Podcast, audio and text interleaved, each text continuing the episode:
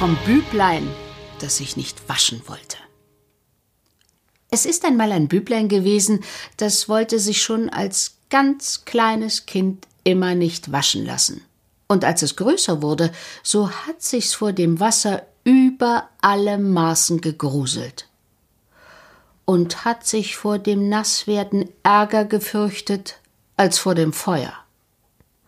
Und da hat der unsaubere Geist, der Teufel, Macht genommen über das Büblein und hat zu ihm gesagt, er wolle es an einen Ort führen, wo es sich sein Lebtag nicht zu waschen brauchte, und wenn es ihm sieben Jahre diene, dann solle es ein gutes Leben haben. Das war dem Büblein recht und ging mit dem Teufel. Und der führte es fort, dass keine Seele mehr von ihm weder hörte noch sah und wurde ganz und gar vergessen.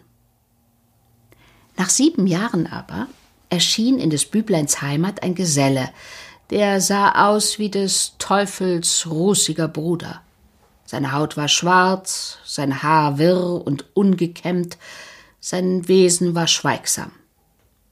Aber wenn er Kinder sah, so warnte er sie vor Unreinlichkeit und ermahnte sie, dass sie sich ja recht fleißig waschen lassen sollten.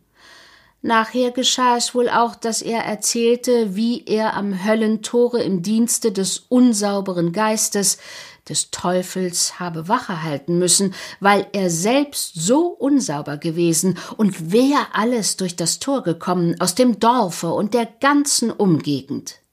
Wie aber die Leute von den Kindern vernahmen, was des Teufels gewesener Torwart erzählte, schalten sie ihn einen schwarzen Unhold und liefen haufenweise zu ihm und gaben ihm vieles Geld, dass er schweige und nicht sage, wessen Vater, Großvater, Mutter, Schwester, Muhme und ganze werte Verwandtschaft er in die Hölle habe einziehen sehen.